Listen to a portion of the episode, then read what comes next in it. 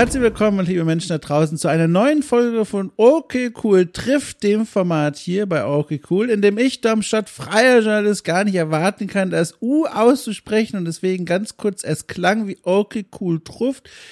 Es heißt aber Okay Cool trifft. Und das ist das Format hier bei Okay Cool, in dem ich jede Woche Menschen aus der Spiele- und oder Medienbranche zum Plausch einlade. Und selbstverständlich war es auch jetzt wieder erneut so. Und zwar dieses Mal war eine Person bei mir zu Gast, die mir jetzt erst ganz zufällig quasi ins Leben gesprungen ist und auf meinen Radar. Es ist Arabella Wintermeyer.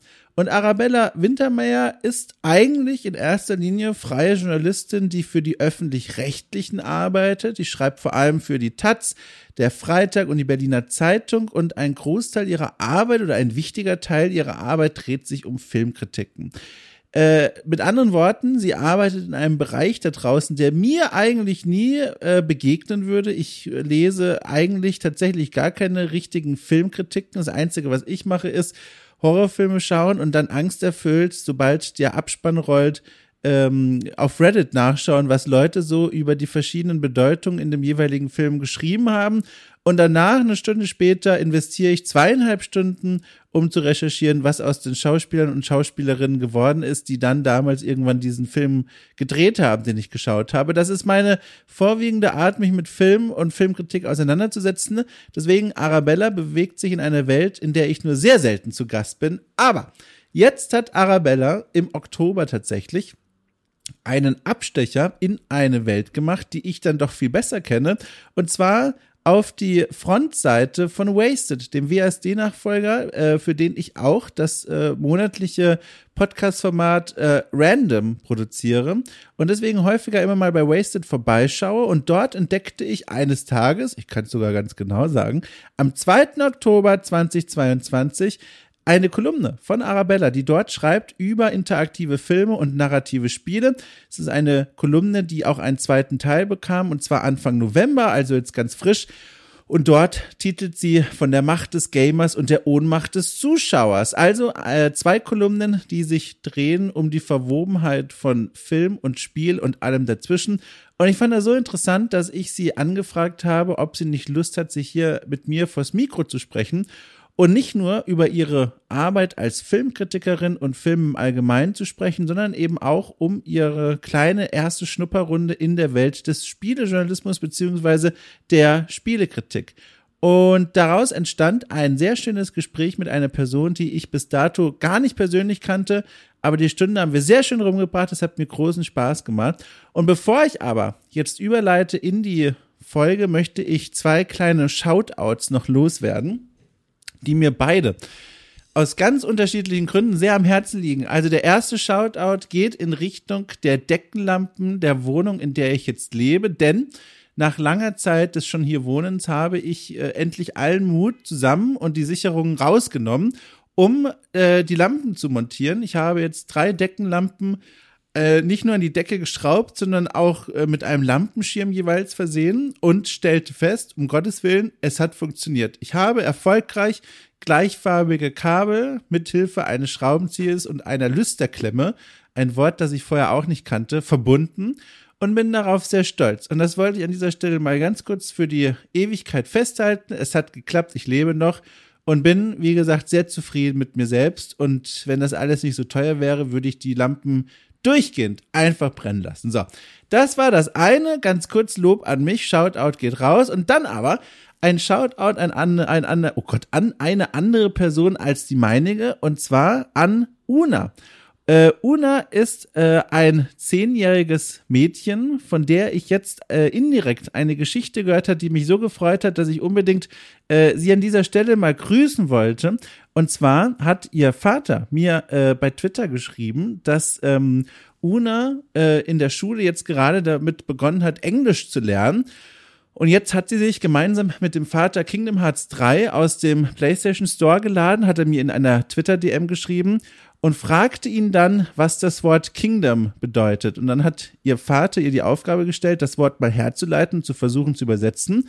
Und dann fing sie zuerst an, äh, an das Wort King heranzugehen. Das konnte sie übersetzen als König. Und dann stand sie vor dem Wort Dom Und dann äh, sagte sie, so zitiert der Vater, ist es König Dom aus deinem Podcast? ich fand das so herzallerliebst. Äh, und weil er, der Vater zumindest und indirekt wohl auch die Tochter hier Hörer sind, äh, dachte ich mir, ich möchte mal ganz kurz die Gelegenheit nutzen, Grüße auszurichten an Una und den Vater und äh, ein großes Dankeschön auszurichten und viel Spaß zu wünschen mit Kingdom Hearts 3. So, das musste auch noch runter vom Herz. Und jetzt würde ich sagen, rennen wir los in Richtung der Folge. Mein Gespräch mit Arabella Wintermeyer. Viel Spaß!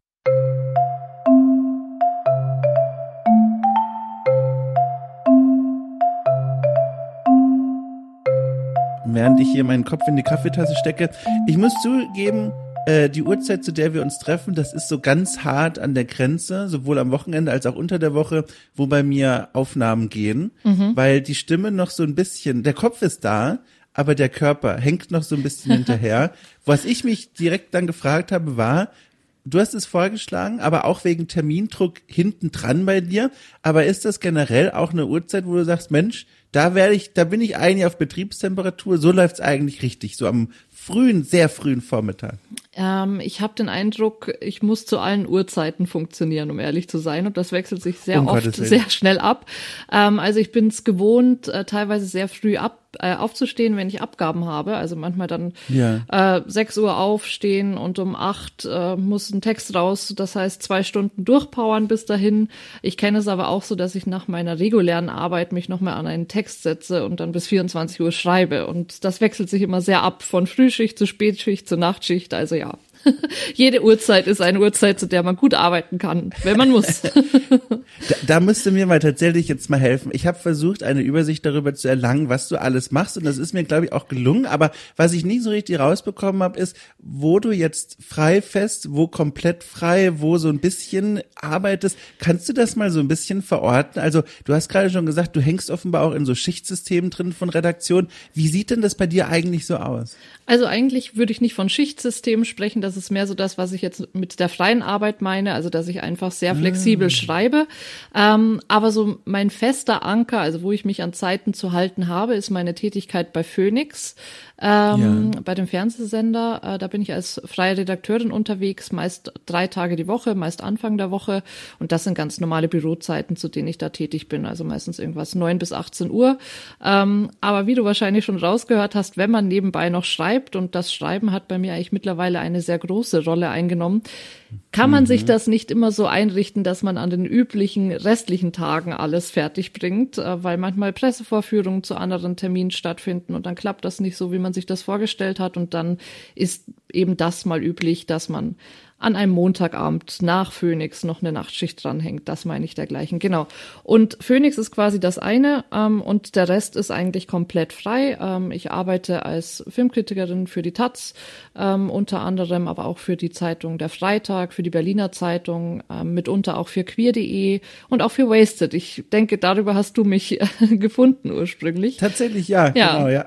das ist dann natürlich weniger Filmkritik, ähm, mehr Spielekritik, wobei ich ähm, das dort eben gerade so ein bisschen vermische mit der Kolumne, die ich da habe. Also Gemeinsamkeiten von Kino und Videospielen ähm, abzustecken, ist da so ein bisschen die Idee dahinter. Diese ganzen unterschiedlichen Auftraggeber, die du gerade aufgezählt hast, ist das was, was du machst, weil du das Gefühl hast, in dir steckt so viel Text und so viel Idee, die müssen an so viele Leute verteilt werden? Oder ist es so, dass die, was ich zum Beispiel aus meiner Arbeitswelt sehr gut kenne als Selbstständiger, die Honorare bei einer Station quasi nicht ausreichen, um zu sagen, okay, davon kann ich bequem leben, ich muss in ganz viele Richtungen gehen. Oder ist es ein Mix aus den beiden? Wo sind wir da bei dir? Ähm, ich denke, mein Hauptstandbein ist ja tatsächlich die Filmkritik. Und da ist es ja. ja. leider tatsächlich begrenzt, wie viel man pro Woche für eine Zeitung schreiben kann. Weil meistens sind das ja Kinostarts, die in der Regel am Donnerstag stattfinden. Und man mhm. möchte ja mhm. vermeiden, dass man in einer Zeitung zweimal drin steht. Ich kann also beispielsweise für die Taz nicht zum Donnerstag zwei Texte abgeben. Das bedeutet einfach, wenn ich in einer Kinowoche mehrere Titel besprechen möchte, muss ich automatisch zu mehreren Zeitungen gehen. Also Weißt du, was ich meine? Das ist eigentlich ja. mehr so das Praktische, was äh, die Filmkritikwelt mit sich bringt. Und wenn du mehr darauf abzielst, warum ich thematisch weit gestreut bin, da ist es, glaube ich, eher das, was du meintest. Da steckt viel Interesse in mir und mhm. ähm, Spielen ist einfach eine große Leidenschaft auch und ähm, deswegen bin ich ganz froh, wenn ich beides miteinander verbinden kann und mich über beides äußern kann, wobei ich natürlich in der Filmkritik viel stärker verankert bin und da auch, ähm, würde ich mal sagen, ein größeres Expertenwissen mitbringe, als es beim Spielejournalismus der Fall ist. Aber was ist denn das eigentlich für eine seltsame Regelung, dass man als Autorin, als Autor nicht mehrfach in so einer Ausgabe erscheinen darf? Was steht denn da für eine Logik dahinter? Da fragst du mich was. Ich glaube, das gilt einfach nicht als besonders schick. Also ich hatte schon den Fall, dass ich in, in der gleichen Zeitung mehrmals äh, war, also in der gleichen Ausgabe, aber nicht im gleichen Ressort quasi. Also bei der Taz ist es ja beispielsweise so, dass Serien in einem anderen Ressort landen als Filme. Ähm, und da passiert das dann durchaus, dass ich zweimal in der gleichen Zeitung bin, aber man möchte, glaube ich, tunlichst vermeiden, dass der gleiche Name auf der gleichen Seite auftaucht. das habe ich ja noch nie gehört, aber das ist ja super kurios. das ist ja super und krass, aber okay, also eine ganze Menge und das ist wahrscheinlich auch so was, wenn man das erstmal geschafft hat, äh, so viele verschiedene Auftraggeber mit den eigenen Arbeiten zu versorgen, dann kann man schon ein Stückchen von die sagen, man hat es geschafft, man hat bei mehreren Türen gleich die Füße drin. Wie lange hat es bei dir gedauert, dass du an diesen Punkt gekommen bist, wo du gesagt hast, alles klar, du hast jetzt gleich mehrere E-Mail-Adressen, die dir bekannt sind, denen kannst du deine Ideen und so weiter schreiben und dann läuft das auch. Wie lange hast du dafür gebraucht? Ah, ich glaube, dazu muss ich so ein bisschen ausholen. Ähm, fang mich ein, falls ich in eine falsche Auf Richtung gar laufe. Fall. Auf gar keinen Fall.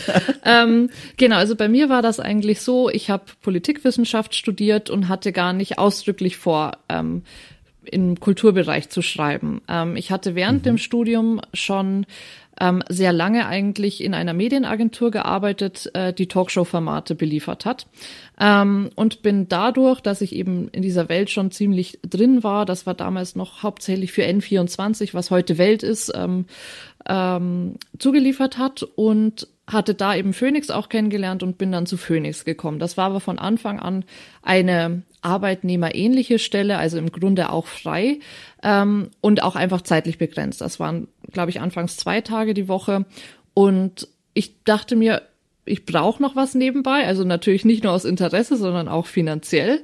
Ähm, und bin dann eigentlich einfach so in Stöbern geraten und zufällig auf ein, auf eine, ja, auf ein Startup gestoßen, ähm, das heißt Shelft. Ähm, die machen Mediathekentipps und die hatten früher auch Auftraggeber wie den Musikexpress und dergleichen. Ah. Ähm, und das war erstmal ein sehr niedrigschwelliger Einstieg für mich. Ähm, und so bin ich aber gleich an Auftraggeber geraten, die man kennt. Also ich habe dann, ich glaube, ein halbes Jahr lang recht regelmäßig für den Musikexpress geschrieben und dachte mhm. mir dann mhm. irgendwie so, das läuft ja irgendwie ganz gut und es macht mir vor allem auch sehr viel Freude. Das waren, glaube ich, hauptsächlich noch Serien, also das war sehr im Streaming-Bereich, äh, nicht im Kino und dachte mir dann, Mensch, das auszubauen, das wär's doch so. Also wirklich so in den Printjournalismus auch zu kommen. Und insgeheim, rückwirkend denke ich mir, dass, dass ich das schon immer wollte, aber mir wahrscheinlich nicht zugestanden hätte, dass das mein Traum ist, weil es eben auch kein leichter Weg ist, da hinzukommen und ich keine ja. Lust auf Scheitern hatte. Ähm, ja. jedenfalls äh, kam das dann so, dass ich mir dachte, die Taz ist mir immer schon eine Zeitung gewesen, die ich sehr sympathisch fand und irgendwie da reinzukommen, das, das könnte man doch mal probieren. Und ähm, ich kannte aber niemanden, also ich habe keinerlei Connections jemals gehabt in meinem Berufsleben ähm, und dachte mir dann, naja, ich kann da ja nicht einfach hingehen und sagen, Mensch, ich möchte jetzt Filmkritiken für euch schreiben. Es gibt genug Leute, die das tun, da wartet niemand auf dich ähm, und dachte mir dann, ich brauche jetzt irgendeinen Zugang, über den nur ich schreiben kann. Ich brauche irgendeine Idee, über die nur ich schreiben kann. Und als ich mich für dieses Gespräch auch nochmal rückbesinnt habe, ist mir dann eingefallen, dass mein erster Text bei der Taz gar keine Filmkritik war, sondern ein Text zu The Last of Us. Ähm, Ach, genau, weil da ja. war das ähm, gerade dieses Phänomen, dass ähm, es dieses Review-Bombing gab und dass diskutiert wurde, mhm. warum gab es das? Und da spielte natürlich auch der Aspekt eine Rolle, ähm, zumindest der angenommene Aspekt, ähm, dass viele Gamer ein Problem damit hatten, dass jetzt Ellie, die man im ersten Teil lieb gewonnen hat, plötzlich eine Lesbe sein soll und dass die auch noch mhm. das ganze Spiel trägt. Und du weißt es ja selber, es gab noch einige andere Aspekte, die sehr diversitätsmäßig äh, unterwegs waren ähm, und dass dann dieser Vorwurf kam, dass man ja irgendwie jetzt zu sehr auf Social Justice Warrior-Tum setze. Und ich habe das quasi als Anlass genommen, darüber zu schreiben, also darüber zu berichten, dass es dieses Spiel gibt, warum das Spiel ein Novum ist und warum es schade ist, dass es dieses Review-Bombing gibt und woher das womöglich kommt. Ähm, und das war was, bei Tageszeitungen ist Spielejournalismus nicht wahnsinnig präsent, womit ich mhm. meinen Zugang hatte. Ähm, war dann auch irgendwie gleich eine komplette Seite in der Taz. Ähm, mhm. Und das kam scheinbar gut an und dann habe ich mit dem Kontakt, den ich so geknüpft habe, dann mal gesprochen und meinte so, ja Mensch, ich würde eigentlich auch gerne über Film schreiben. Und dann wurde mein Name weitergereicht äh, in das Filmressort und äh, seitdem schreibe ich auch dort. Und so habe ich eigentlich auch die anderen Auftraggeber erreicht. Also niemand wartet auf einen, dass man eine Filmkritik schreibt. Es gibt einfach sehr viele Leute, die das machen. Da ist man erstmal, wenn man kein eigenes Profil hat, leider halbwegs austauschbar. Und beim Freitag ging es dann auch so weiter. Ich habe mir einen speziellen Zugang überlegt, wo ich mir dachte, so, das ist jetzt eine spezielle Idee, mit der ich komme. Die müssten sie mir schon frech klauen, um das selber zu schreiben. Mhm. Ähm, und so ist das nach und nach, hat sich das ausgebaut. Genau, also ich bin da so ein bisschen reingerutscht. Slash hatte wahrscheinlich auch ein bisschen Glück, ähm, dass es so kam und bin jetzt sehr, sehr glücklich darüber. Wie würdest du denn dein eigenes Profil als Filmkritikerin beschreiben? Uiuiui. ich finde das sehr, sehr schwer tatsächlich. Also ähm, ich würde mich nicht auf eine spezielle Sparte festlegen oder auf yeah. ein bestimmtes Genre, das mich interessiert. Ähm, und ein eigener Stil ist ja auch etwas, ne, also wir reden jetzt davon, ich bin jetzt seit 2020 äh, regelmäßig dabei, das heißt, ich bin auch noch relativ frisch in dem Alm. Ähm, deswegen glaube ich, ein eigener Stil muss ich auch erst herausbilden. Aber was mir immer so auffällt im Vergleich, ähm, dass ich immer versuche oder gar nicht bewusst versuche, sondern das ergibt sich mehr, ähm, philosophische Verweise in meinen Kritiken zu machen. Also, dass ich einen mhm. Film gucke und dann irgendwie gleich mir denke, oh, das erinnert mich an etwas, was ich über Nietzsche gelesen habe oder über Schopenhauer oder Camus, was auch immer. Ähm, und das dann irgendwo in meiner Interpretation des Filmes mit einfließt. Oder der andere Aspekt, ähm, und das kommt, glaube ich, wiederum daher, dass ich eben Politikwissenschaft studiert habe, ähm, dass ich Filme gesellschaftspolitisch verorte. Also einfach, was bedeuten mhm. sie in der momentanen Debatte oder wie kann man sie vielleicht mit momentanen Debatten verknüpfen? Was für Aussagen treffen sie? Ähm, genau dergleichen. Ich glaube, das ist so die Linse oder die zwei Linsen, ähm, durch die ich auf Filme und Serien schaue.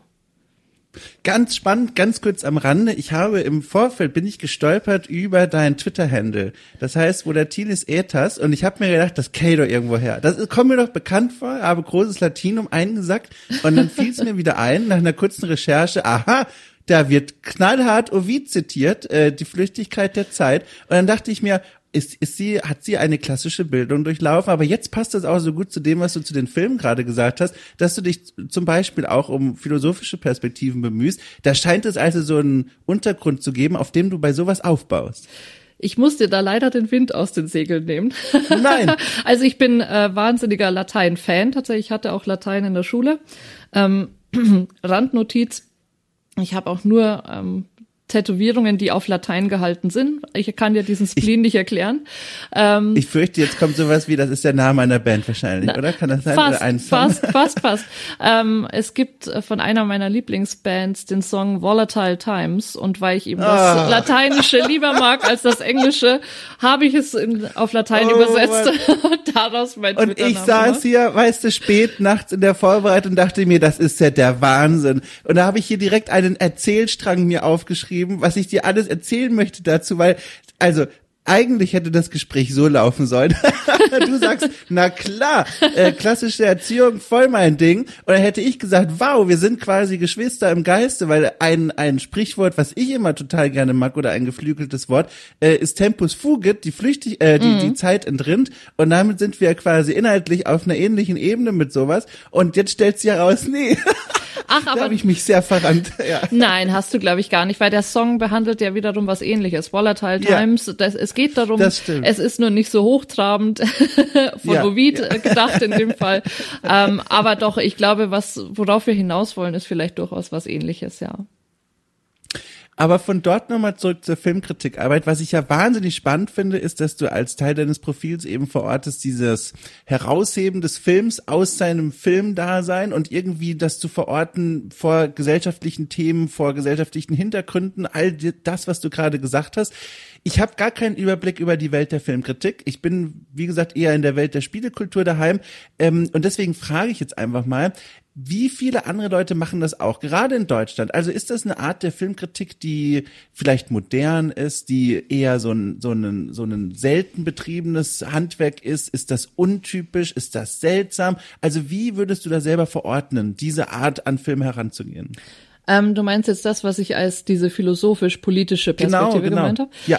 Ähm, ha, das kann ich so schlecht sagen. Ähm, das klingt jetzt auch gemein, aber ich lese sehr wenig fremde Filmkritiken tatsächlich. Ja, okay. Ähm, ja. Aber was ich bislang beobachtet habe, ist, dass das schon so ein bisschen ein Alleinstellungsmerkmal ist. Also sicher nicht im Sinne von, oh mein Gott, ich habe das Rad neu erfunden. Das auf jeden Fall gar nicht. Es machen auf jeden Fall auch viele andere Menschen so. Ja. Ähm, aber es gibt so einen Unterschied, ähm, glaube ich, ja, so eine Linie, die man da aufmachen kann. Es gibt Leute, die es etwas ähnlich machen und ich habe den Eindruck, das ist gerade bei in Anführungsstrichen linken Zeitungen zu finden. Ja, ja. Ähm, also da habe ich mich, glaube ich, intuitiv an das Richtige gewendet. Also bei der Taz Ja. ist das eben, funktioniert das gut, beim Freitag funktioniert das gut. Ähm, und dass, wenn ich mir größere Blätter anschaue, wie zum Beispiel die FAZ, dass es da viel mehr noch um das Schöngeistige geht. Also das ist schon auch etwas, was mir sehr wichtig ist. Also, dass ich eine schöne Sprache habe. Ich könnte nichts schreiben, wo ich mir denke, das würde ich selbst ungerne lesen, weil es einfach nicht schön formuliert ist. Ähm, aber es gibt schon auch so diesen Trend, sich mehr so in diesem Sprachbereich profilieren zu wollen und eben nicht so argumentativ in gegenwärtigen, man könnte sagen, bodenständigen äh, verhaftet zu bleiben. Ähm, und das sind aber meistens Filmkritiken, die ich selber gar nicht so gerne lese. Deswegen könnte ich das auch Ja. nicht schreiben. Also die lesen sich wunderbar schön. Ich hatte letztens aber auch den Fall, dass ich eben zu einem Film geschrieben habe und mir dachte, Mensch, da würde mich jetzt wirklich interessieren, was haben andere dazu gesagt? Also das mache ich sowieso natürlich öfter im Nachhinein. Ähm, und das war dann eben auch der Fall, dass ich dann eine andere Filmkritik gelesen habe, eine deutschsprachige, und mir dachte, wow, ich habe den Film gesehen und ich verstehe nicht, worauf du hinaus willst. Du hast sehr viele schlaue Namen eingebunden, ähm, sehr viele schlaue äh, Wörter gesagt und du wirkst jetzt unglaublich schlau dadurch, aber ich habe keinen blassen Schimmer, worauf du hinaus willst. Und das finde ich sehr fatal. Also gerade wenn ich den Film kenne ähm, und wahrscheinlich auch nicht die unverständigste Person bin durch meinen Beruf, ähm, aber es nicht verstehe. Und ich glaube, das ist leider so ein Trend, ähm, der im deutschsprachigen Raum durchaus vorhanden ist. Ähm, Nicht einer, der Überhand nimmt, aber wenn ich dann beispielsweise englischsprachige Filmkritiken lese, dann sind die meist viel ähm, bodenständiger, viel praktischer, ähm, manchmal mir persönlich auch wiederum zu schmucklos. Also ich finde eigentlich eine Mischung daraus ganz am erstrebenswertesten, ums ums knapp zu machen. Hast du eigentlich mal hinterfragt für dich, warum du eigentlich so gerne Filmkritiken schreibst und das auch immer machen wolltest? Also, was ist es eigentlich, wo du sagst so, okay, mein, meine Gedanken auf dieses Blatt, das würde mich glücklich machen. Was ist es eigentlich? Das ist auch eine sehr spannende Frage und ich glaube auch eine, die man nicht abschließend beantworten kann. Ja. Ähm, glaube, ich hatte das dieses kritisch sein, sagen wir es mal ganz allgemein, immer irgendwie schon drin. Also wenn ich so Ja. an mich zurückdenke als Teenager, ähm, ich würde nicht Dass sagen, du ich Ovid war gelesen hast. Nein, habe ich nicht, habe ich nicht. Ich habe Ich versuch's immer noch. Ich versuch's. Nein, das kam leider alles sehr, sehr spät. Also ich war so als, Ja. als Teenager jemand, ich habe da schon sehr, sehr gerne Filme geguckt und das war was, was mir sehr viel ähm, bedeutet hat. Also vielleicht auch für den Hintergrund, ich bin auf einem kleinen bayerischen Dorf aufgewachsen, ähm, wo man einfach nicht sehr viel Zugang zu Kultur hatte. Ähm, und ja, vielleicht über die Schule ist mir das so ein bisschen, zumindest auf dem literarischen Weg beigebracht worden, aber das hat mich einfach zu der Zeit noch nicht interessiert. Ähm, und Musik war da auch sehr wichtig. Und ich habe immer irgendwie Sachen gehört, die so ein bisschen angeeckt sind und auch Filme geschaut, die so ein bisschen angeeckt sind. Und mich hat das immer verwundert, warum ecken die jetzt an? Warum ist das jetzt irgendwie nicht so gewünscht? Warum kommt das generell nicht so gut an? Das waren immer irgendwie Sachen, ich glaube, das tue ich auch jetzt noch. Dinge, die in irgendeiner Form kritisch sind. Also ich glaube, ich bin einfach irgendwie ein kritischer Mensch. Das klingt so, als wäre ich eine total unausstehliche Person, so meine ich das aber gar nicht. Nö. Ähm, ich hinterfrage Dinge immer schon sehr gerne. Also auch wenn es irgendwie um meinen Lebensweg geht. Ich habe immer schon, also als, als früher Teenager oder vielleicht sogar als Kind schon so eine Aversion dagegen gehabt, diesen Standard-Lebensweg einzuschlagen, mhm. dem das Dorf so ein bisschen vorsieht. Und ich glaube, das setzt sich einfach konsequent fort, indem das, also ich, ich suche dann im Film, in Kultur allgemein auch Dinge, die in irgendeiner Form mir was zu sagen haben, die so das alltägliche aufbrechen und zum Denken anregen. Und ich finde es dann wiederum spannend, wenn man nach einem Film da sitzt und mit so einem bestimmten Gefühl hinterlassen worden ist und sich noch nicht ganz klar ist, woher kommt dieses Gefühl, dieser Eindruck, dann eben auch nochmal dezidiert sich hinzusetzen und zu überlegen, was hat jetzt dazu geführt, dass ich das gut finde, dass es mich mhm, überwältigt, mhm. dass es mich gleichgültig lässt, was auch immer. Ähm, und diesen Prozess dann zu verschriftlichen, finde ich einfach sehr, sehr schön. Und ich finde es auch sehr, sehr schön, ähm, die Vorstellung, dass Leute das dann auch lesen und sich vielleicht darin wiedererkennen, weil das ist so das mhm, Nächste. Mhm. Am Anfang des Studiums habe ich dann auch angefangen, ähm, sehr viel Zeitung zu lesen und ich erinnere mich sehr gut an das Gefühl, wenn ein Kritiker etwas auf den Punkt gebracht hat was man selbst noch nicht auf den Punkt bringen konnte. Mhm. Und dieses Gefühl von, ich werde gesehen, es gibt jemanden, der das genauso empfindet, das mhm. ist so ein erfüllendes Gefühl. Und das ist auch so ein bisschen mhm. was, ähm, was ich irgendwo ganz tief im Hinterkopf habe, wenn ich selber schreibe und mir so denke, vielleicht gibt es irgendwo einen Teenager, der das liest und sich freut, weil er sich gesehen fühlt. Ich weiß nicht. Das wird jetzt sehr Ach, das, emotional, aber es ist Das ist aber so. eine sehr schöne Motivation. Das ist aber eine sehr schöne Motivation. Da sind wir auch gar nicht so weit auseinander mit mit dem, warum ich auch teilweise so gerne meine Arbeit mache. Ähm, zumindest ein Aspekt davon. Hast du dir mal überlegt, warum du nicht schon früher, sage ich mal, als Kritikerin auch in die Welt der Spieler eingetreten bist? Weil ich entnehme jetzt einfach mal der Arbeit, die du da bisher veröffentlicht hast. Du spielst ja auch. Äh, Warum aber war das eher nichts, was du, was du, was du nachgegangen bist? Also die Liebe zum Film war wohl größer? Fragezeichen. Würde ich sagen, ja. Also weil ja. ich glaube, es gibt einfach mehr Filme, die mich richtig berühren, die mir mhm. wirklich was bedeuten. Und das finde ich in der Spielewelt natürlich auch, sonst würde ich nicht spielen. Aber ich habe den Eindruck, ähm, es gibt weniger davon, als es in der Filmwelt mhm. ist. Ähm, und das hat natürlich auch einen praktischen Aspekt, dass ich mehr über Filme schreibe, weil ich mich viel intensiver von äh, ja von Jugendzeit an damit auseinandergesetzt habe, habe ich einfach auch ähm, mehr Kenntnisse und fühle mich einfach auch sicherer, kann in Texten mehr auf andere Regisseure verweisen, auf andere Filme, die ich bereits gesehen habe und ähm, da ist mein Wissen im Spielebereich einfach etwas schmaler im Vergleich ja, also, und ja. ähm, deswegen wäre das auch nichts, was ich, glaube ich, in gleichem Umfang tun würde. Ja.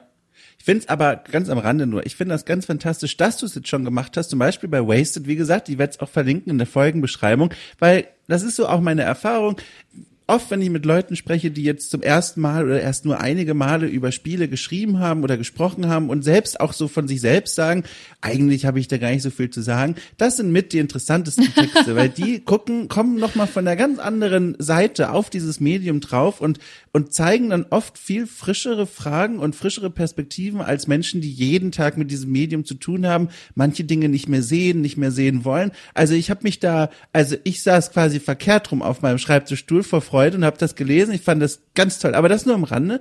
Äh, zurück nochmal zu der Filmkritik. Ähm, auch was, was ich mich im Vorfeld gefragt habe und das einfach mal hier so platzieren möchte mit einem großen Fragezeichen.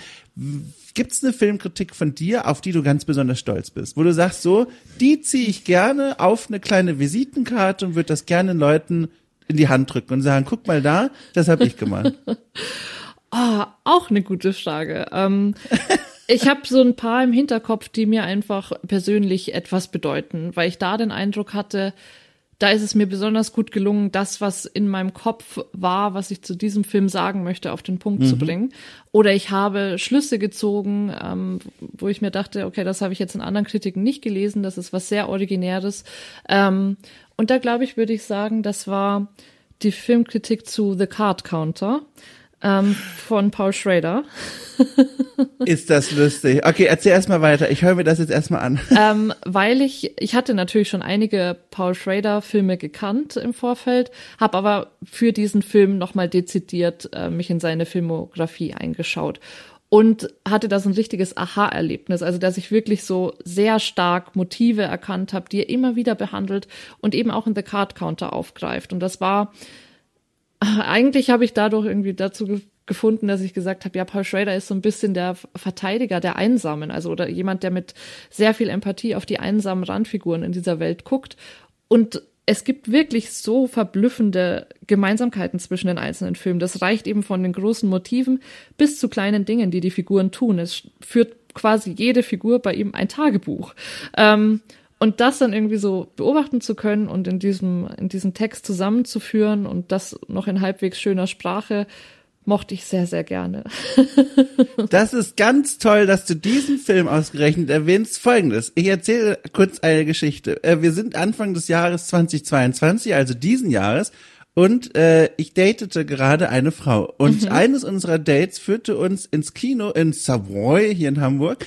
Ähm, und dort gab es eine, eine, wie sagt man denn? Es, äh, pff, Überraschungsfilmabend. Es gibt einen cooleren Namen mhm. dafür. Ich habe den Namen Preview. vergessen. Du weißt, so, das meinte ich genau. Äh, und wir saßen dann da rum und welcher Film wurde gezeigt? Na klar, The Card Counter.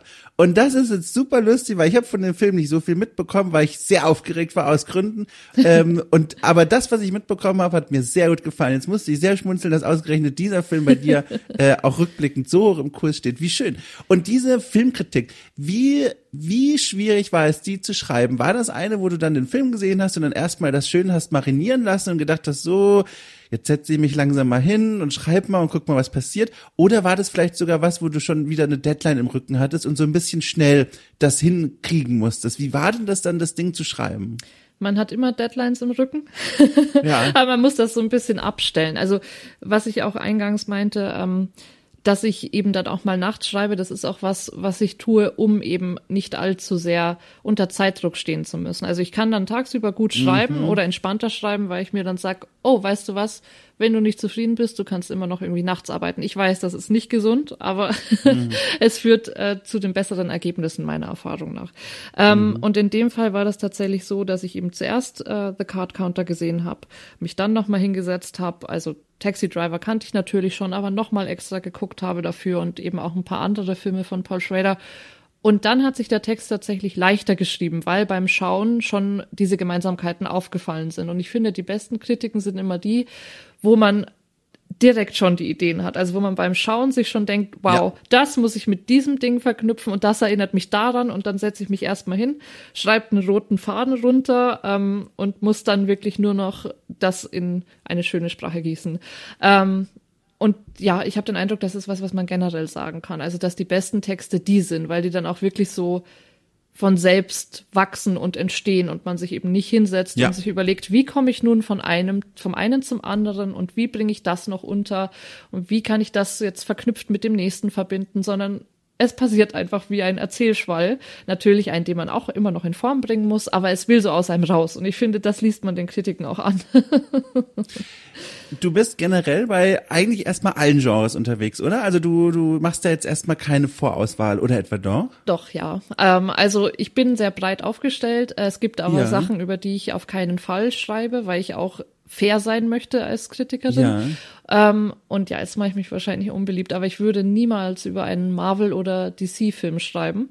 Ach du, da, das ist mir so, also ich, ich kann es jetzt sagen, ich glaube, hier und da habe ich es mal erwähnt, aber ganz kurz, du bist hier in besten Händen. Den letzten, und ich kann es nicht mehr unterscheiden, Superheldenfilm, den ich gesehen habe, war entweder, nee, ich glaube, es war der Spider-Man mit Kirsten Dunst.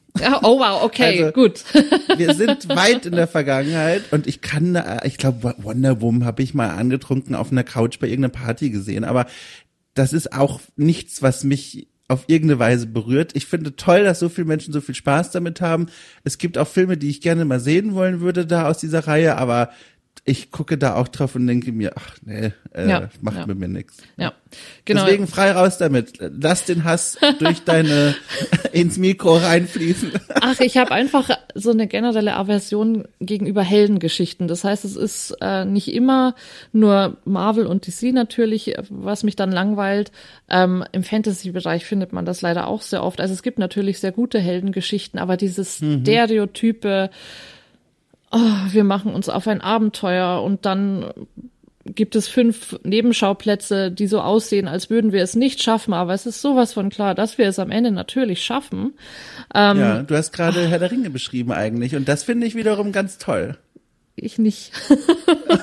Wirklich? Okay, jetzt müssen wir das Gespräch doch vielleicht abbrechen. Weißt du, wie oft ich diesen Satz höre, wenn ich das sage, ja. okay, ja, wir sind jetzt fertig mit Reden, so, das, jetzt ist alles gesagt. Erst gestern, lustigerweise, habe ich diesen Satz gehört. Sehr gut, sehr gut. Ja, toll. Schön zu wissen, dass ich so einzigartige Antworten gebe.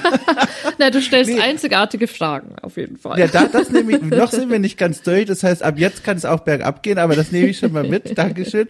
Ähm, aber nochmal jetzt zurück zu meiner Frage wegen des, wegen der Genres. Ich hatte gehofft, so ein bisschen das schon zu hören, aber ich frage jetzt einfach mal direkt, wie sieht's denn mit dem Horrorgenre aus? Ähm, dazu entwickle ich mich momentan etwas hin. Großartig. Also lustigerweise ja. äh, hatte ich da lange auch einfach persönlich kein so riesiges Interesse daran. Ähm, und jetzt in den letzten Jahren hat sich immer mehr etwas herausgebildet, was eigentlich noch keinen etablierten festen Namen hat, ähm, aber gerne als Art Horror ähm, beschrieben wird. Und damit mm. sind ähm, Filme wie Midsommar gemeint oder Hereditary, ähm, jetzt oh. auch Neue Man zum Beispiel, den ich aber übrigens nicht so gut fand. Aber das ist so eine Herangehensweise an Horror, die ich sehr gerne mag. Also die eben auch meistens etwas ähm, mit philosophischen Perspektiven und politischen Perspektiven zu tun hat, ähm, wo ich mich dann also mehr wiederfinde. Ich kann mit Slashern nicht so viel anfangen, also die gucke ich vielleicht ganz gerne mal so, aber die geben mir einfach nichts und sind natürlich auch nicht auch darauf ausgelegt, jemandem irgendetwas zu geben außer Freude.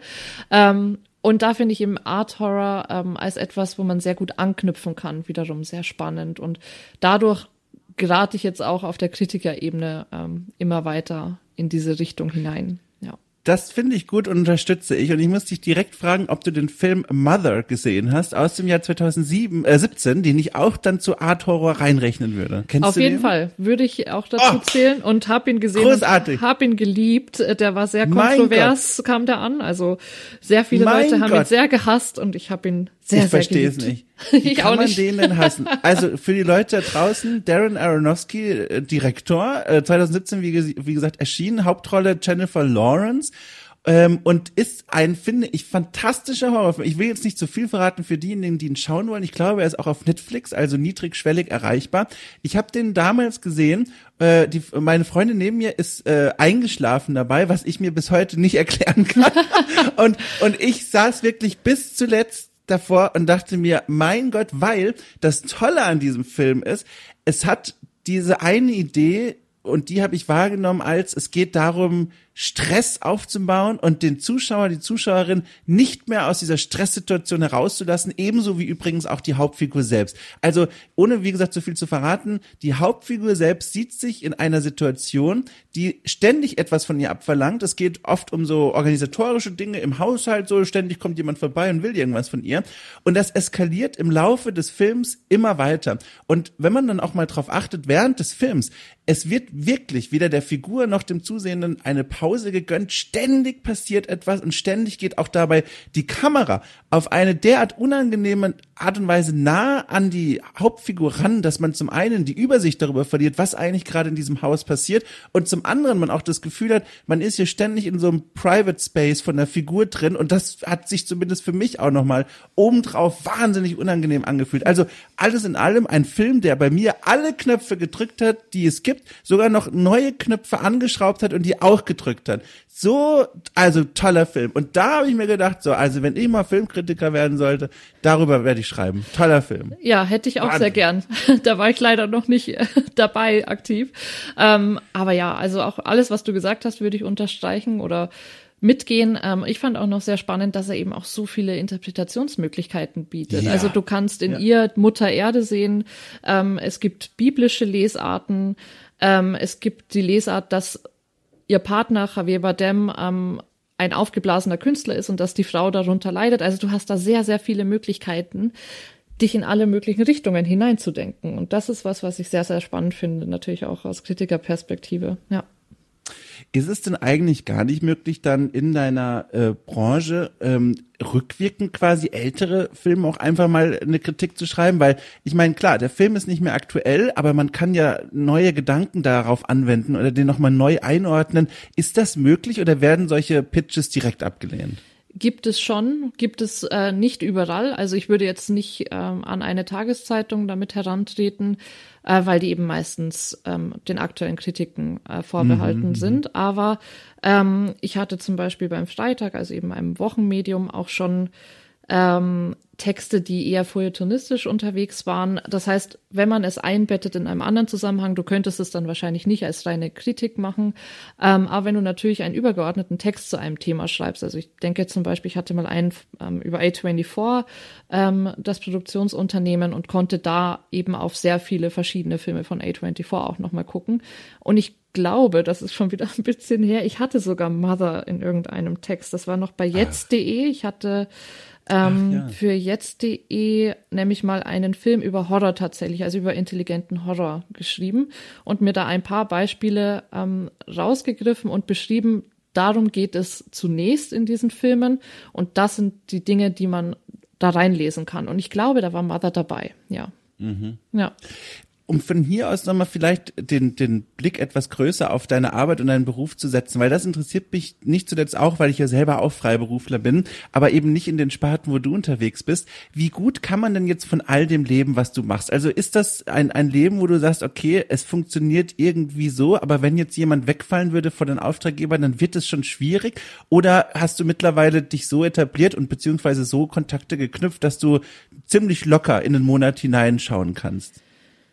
Ähm, ich glaube, dadurch, dass ich eben auch noch Phoenix habe, bin ich relativ entspannt. Also, ja. weil Phoenix, das muss man einfach so sagen, natürlich im Vergleich äh, zu mhm. der anderen freien Arbeit einfach etwas lukrativer ist. Das mhm. habe ich mir tatsächlich auch so aufgebaut, dass ich eigentlich bei diesem Konzept bleiben möchte. Also ich habe über äh, Phoenix diese gewisse Sicherheit, da weiß ich immer, was reinkommt ähm, mhm. und dass ich da auch für ein Jahr jeweils äh, beauftragt bin quasi. Ähm, und das andere nebenbei, das Schreiben ist eigentlich auch absolut ausreichend. Also ich kann nicht so viel schreiben, wie ich schreiben könnte. Also ich habe nicht genug Zeit, ja. um alles anzunehmen. Und ich glaube, das ist eigentlich eine Taktik, die mir ganz gut gefällt. Also diversifizieren quasi.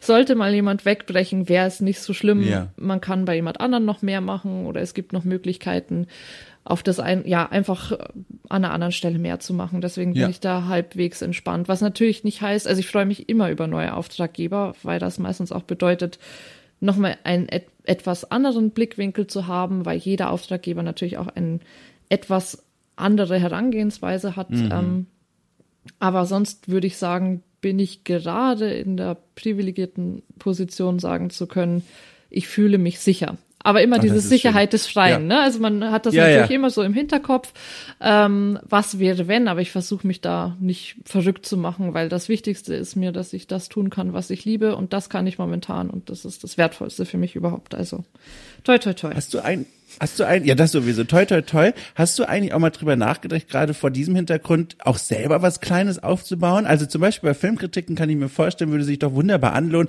äh, würde sich doch wunderbar ähm, äh, lohnen oder beziehungsweise anbieten, zum Beispiel bei sowas wie Steady oder so, keine Ahnung, einen kleinen Newsletter zu schreiben für Leute, die dich dann auch finanziell unterstützen, zu sagen, so, hier gibt's jetzt die Filmkritiken von Spiel, äh, von Spielen sage ich schon, von Filmen, die vielleicht sogar schon eine Weile erschienen sind, aber die du jetzt zum ersten Mal gesehen hast, darüber schreibst du jetzt. Ist das was, was für dich auch in Frage käme oder bist du wirklich quasi 100% voll eingenommen von dem Kram, den du sowieso schon machst?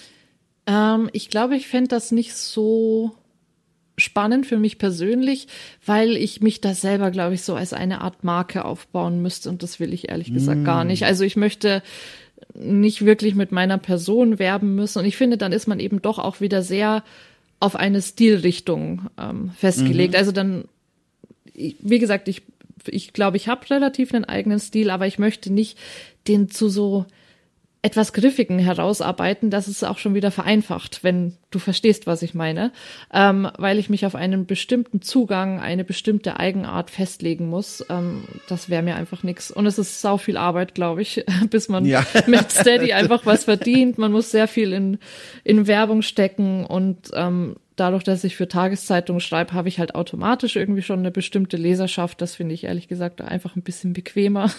Ja, ja. ja, ja. Aber, aber das ist ganz spannend. Da muss ich noch mal kurz nachfragen. Zum einen hast du ja vorhin auch gesagt, ist es ja auch durchaus wichtig und, und gut, sich ein eigenes Profil herauszuarbeiten, was die eigene Arbeit ausmacht. Zum anderen aber sagst du, du willst gar nicht so mit deiner Person da im Rampenlicht stehen. Und das ist ja eigentlich erstmal ein Kontrast, der für mich jetzt schwer zusammenzubringen ist, wie das zusammenpasst. Kannst du das nochmal erklären? Also wie als Freiberuflerin ein Profil aufbauen und gleichzeitig verhindern, mit der Persönlichkeit so in der Öffentlichkeit zu stehen? Vielleicht muss ich spezifizieren. Ich möchte mir kein Profil aufbauen müssen, das mehrheitsfähig ist oder zumindest eine bestimmte Anzahl ah. an Leuten begeistert. Also weißt Jetzt du, jetzt verstehe ich. Ähm, ja. Ich glaube, da würde man sich schnell unter Druck setzen, dass man sagt, okay, das und das wollen Leute hören, das und das wollen Leute lesen. Ähm, und ich glaube eben, mein Zugang passt in eine Tageszeitung. Eine Tageszeitung hat auch so ein bisschen was Antiquiertes, leider Gottes. Ähm, mhm. Aber dieses philosophische, dieses leicht gesellschaftspolitisch angehauchte, glaube ich, ist jetzt nichts, womit man den, die Internet-Community vielleicht äh, vom Hocker haut. Also du hast mich auch auf Twitter. Ich bin auf Twitter nicht wahnsinnig aktiv. Ich teile da immer meine Artikel, aber mehr so als persönliche Sammlung dessen, was ich zuletzt geschrieben habe, dass ich auch selber den Überblick behalte. Aber ich bin ganz schlecht im selber promoten, ähm, mhm. weil ich einfach immer den Eindruck habe, da müsste ich mich auf irgendwas reduzieren, auf irgendwas festlegen. Und das kann ich nicht. Also so ich, ich mag auch in meinen Texten ähm, durchaus halbwegs komplex bleiben. Und das äh, ja. kann ich, glaube ich, nicht, wenn ich mich auf eine Marke runterkochen muss. Also vielleicht ja. nehmen mich andere ja viel ähm, eindeutiger als in eine spezielle Richtung gehend war, als ich das selber tue. Also ich hatte letztens erst ähm, ein Aha-Erlebnis, weil mich ähm, eine Kollegin ganz ausdrücklich als äh, feministische Kritikerin bezeichnet mhm. hat. Und ich dachte mir dann so, echt als ja. also so, natürlich, also ich würde mich selber total als feministisch bezeichnen, aber mir ist noch nicht aufgefallen, dass das etwas ist, was man klar aus meinen Texten herauslesen kann. Ähm, und habe dann auch mit anderen Kollegen wieder drüber, darüber gesprochen und auch mit Freundinnen. Ähm, und die waren dann so, ja klar, also bitte, das liest man bei dir total heraus. Also ähm, ja, vielleicht ist es erkennbarer, sichtbarer, als ich das manchmal selber empfinde. Ich versuche halt einfach irgendwie etwas zu tun, was sich für mich richtig anfühlt. Und wenn sich das manchmal verschlagworten lässt, dann ist es gut, aber ich möchte nicht auf diese Verschlagwortung aktiv hinarbeiten, auf irgendwelche ja. Labels. Ja, ja. Ich wollte nämlich gerade nachfragen. Das heißt, als dann herauskam, das ist die Perspektive, durch die dich offenbar einige Freundinnen und Kolleginnen sehen, war das dann kein Moment, wo du dir gedacht hast, ach du liebe Zeit, es geht los, die Schlagworte werden gewählt, um meine Arbeit einzurahmen. Das heißt, es war ein gutes Gefühl oder eben doch was, was du gerade meintest, so, na, das will ich eigentlich gar nicht. Doch, schon gut. Also weil gut. das natürlich Dinge transportiert, die ich persönlich sehr gut finde. Ähm, ich wäre jetzt aber ungern eine ausdrücklich rein feministische Kritikerin. Also ich möchte ja. mich nicht darauf festlegen, alle Filme durch eine starr feministische Linse zu betrachten und dann ja, immer ja. aus diesem Blickwinkel zu bewerten. Das fände ich einfach sehr schade und ich finde, ähm, das ist eher sowas, was immer irgendwo mitschwingt, aber was nicht im Text immer passend im Vordergrund stehen muss. Ja, ja, ja. Ja. Wie sieht's denn jetzt aus mit der Welt der Spiele? Ist das jetzt ein Spielplatz, auf dem du häufiger zu sehen sein wirst? Willst du das überhaupt? Weil, wie gesagt, die Sachen, die du jetzt schon geschrieben hast, nicht nur der Text über The Last of Us vor einiger Zeit, sondern eben auch die Beiträge bei Wasted. Ich finde die ja toll. Aber wie sieht's denn jetzt in Zukunft aus? Ist das eine Welt, in die du dich gerne, äh, gerne häufiger begeben möchtest? Ähm, durchaus. Also es ist nichts, wo ich jetzt aktiv plane, irgendwie mein, mein Repertoire zu erweitern. Aber mhm. es ist beim Spielejournalismus eher so, erscheint was, was ich sehr spannend finde, versuche ich einen Text dazu zu schreiben. Also es hängt ein bisschen davon ab, was einfach in den nächsten Jahren erscheint und ob es mir das Gefühl gibt, dazu muss ich jetzt irgendwas gesagt haben. Dazu habe ich das Gefühl, das hat noch niemand anderes hervorgehoben oder betont. Ja, genau, davon hängt es, glaube ich, eher ab. Also ich mag das sehr gerne, über Spiele zu schreiben. Wenn du die Texte gelesen hast, äh, merkst du ja auch, dass bei mir einfach solche mhm. Dinge wie äh, Spielemechanik und äh, besonders tolle Grafik etc. eher was sind, was ich natürlich auch mit bewerte, aber nicht ausgiebig mhm. drauf eingehe oder mit anderen Titeln vergleiche. Es muss immer eine, eine packende Story sein und wenn mir da Spiele begegnen in der Zukunft, dann werde ich da auch weiter drüber schreiben und können ja optimistisch sein, dass das so sein wird.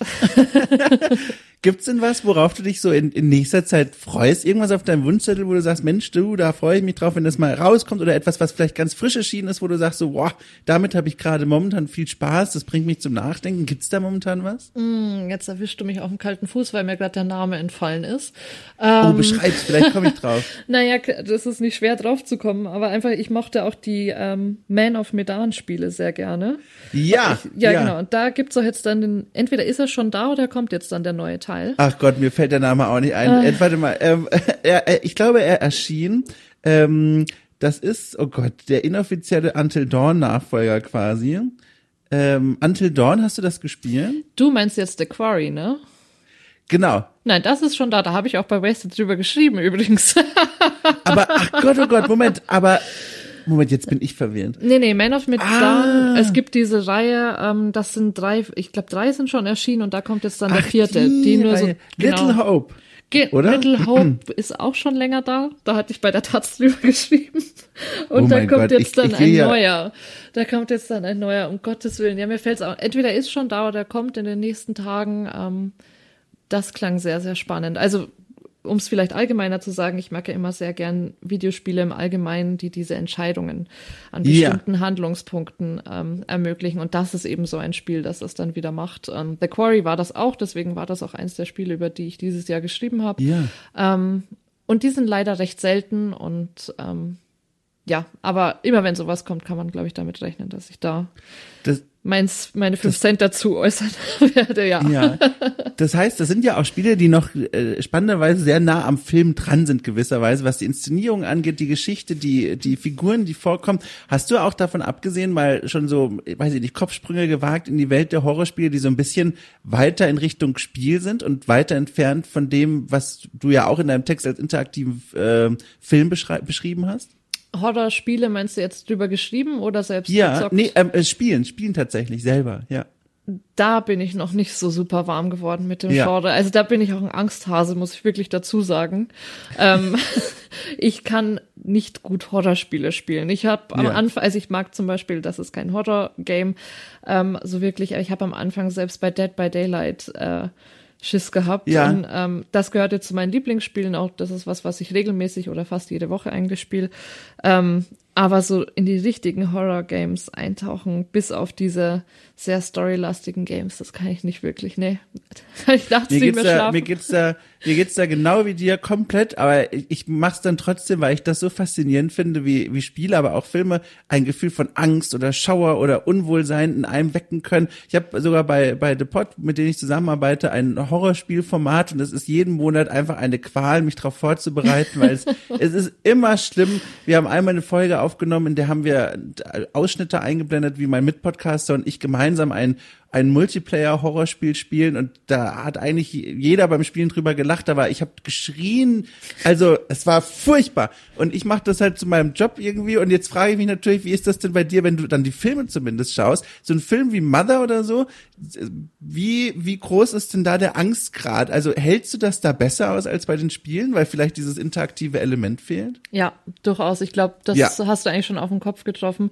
Ähm, ein Film muss ich mich nicht selber so reinbegeben. Es ist auch meistens was, was viel kürzer dauert. Ich, das klingt zwar banal, aber ich glaube, das macht einen großen Unterschied, ob ich mich vier Stunden hinsetze, um in eine Horrorwelt einzutauchen und dann mich wieder in die realen Verhältnisse zu begeben, oder ob ich im Kino ähm, sitze, nach zwei Stunden wieder rausgehe. Es ist hell meistens noch ähm, mhm. und man taucht wieder zurück ein. Und eine Angst spielt da eigentlich auch mittlerweile gar keine Rolle mehr, interessanterweise beim, wow. beim Film. Auch nicht bei Mother tatsächlich. Da war das, ich finde, wenn, dann setzt es einen unter Stress. Also, dass man ja. eher so äh, ein Stressgefühl hat oder es wühlt einen irgendwie auf. Ich würde es gar nicht unbedingt als Angst bezeichnen. Ich mag zum Beispiel auch die Filme von Lars von Trier sehr gerne. Mhm. Ähm, und ich finde, das ist dann eher so ein fast wohliges, ich fühle mich sehr aufgewühlt Empfinden, das man danach hat. Aber nicht direkt Angst, nee.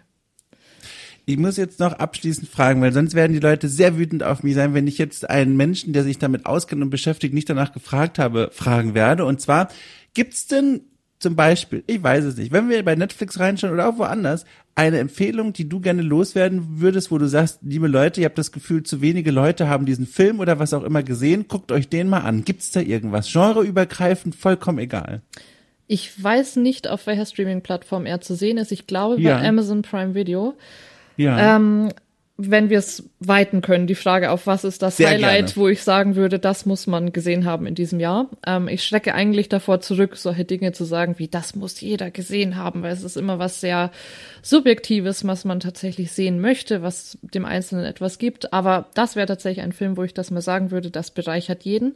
Ähm, das war dieses Jahr Everything, Everywhere, All at Once.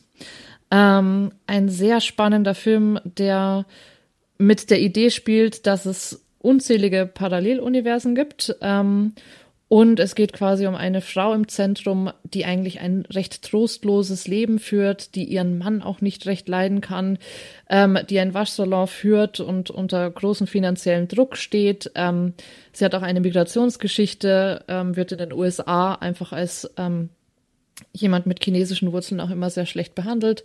Ähm, und dann taucht das plötzlich auf. Es gibt sie mehrmals in diesem Universum und es gibt eine Verbindung, wo sie auf die Stärken ihrer anderen Ichs in den anderen Welten zugreifen kann.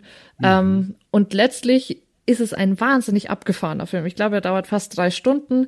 Er ist eine wahnsinnige Überforderung an Bildwelten. Also es ist laut, es ist schnell, eigentlich etwas, was ich sonst gar nicht schätze, aber das hier sehr gut funktioniert.